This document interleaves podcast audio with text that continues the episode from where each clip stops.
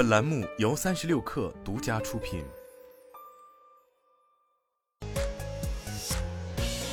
网络新商业领域全天最热消息，欢迎收听快讯不联播，我是金盛。三十六氪获悉，百度发布公告称，本公司已委任徐冉女士担任本公司独立董事，自二零二四年一月一号起生效。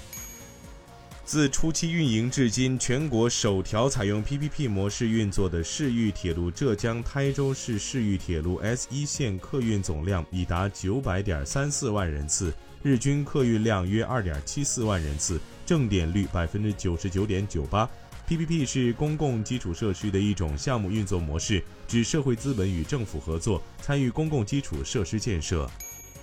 抖音巨量广告发布通知称，为推进短剧广告业务合规发展，对投放短剧广告的新增客户主体资质要求作出更新。该通知在十一月二十三号开始生效。抖音要求广告主必须有三种证件：一是广播电视节目制作经营许可证；二是增值电信业务经营许可证；三是信息网络传播视听许可证或网络文化经营许可证。此外，抖音巨量广告还强调，拟投放短剧广告的小程序、快应用、App 等应用的主体必须与广告主一致，不支持带头。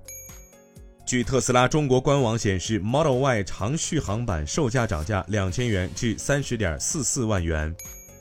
作为首席执行官 Jane Fraser 精简机构的努力一部分，花旗将削减三百多个高级管理岗位。据一位知情人士透露，该公司周一开始宣布裁员，所涉及的员工比 Fraser 所在的执行管理团队低两个级别。因讨论人事信息而要求匿名的知情人士称，这些被裁员工约占该层级员工总数的百分之十。亚马逊公司昨天表示，正在启动一项计划，对数以百万计的工人进行技能培训。这项新计划名为 AI Ready，旨在到2025年为200万人提供从基础到高级 AI 技能的免费培训，包括如何利用生成式 AI 技术。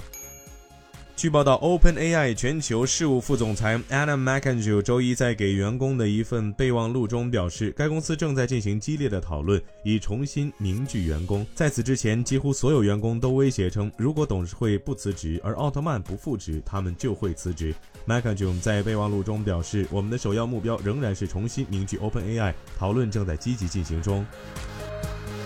欢迎大家关注公众号“职场 bonus”，职场 B O N U S，回复进群即可加入三十六个职场社群，求职招聘，结交更多同频的朋友，等你来。以上就是今天的全部内容，咱们明天见。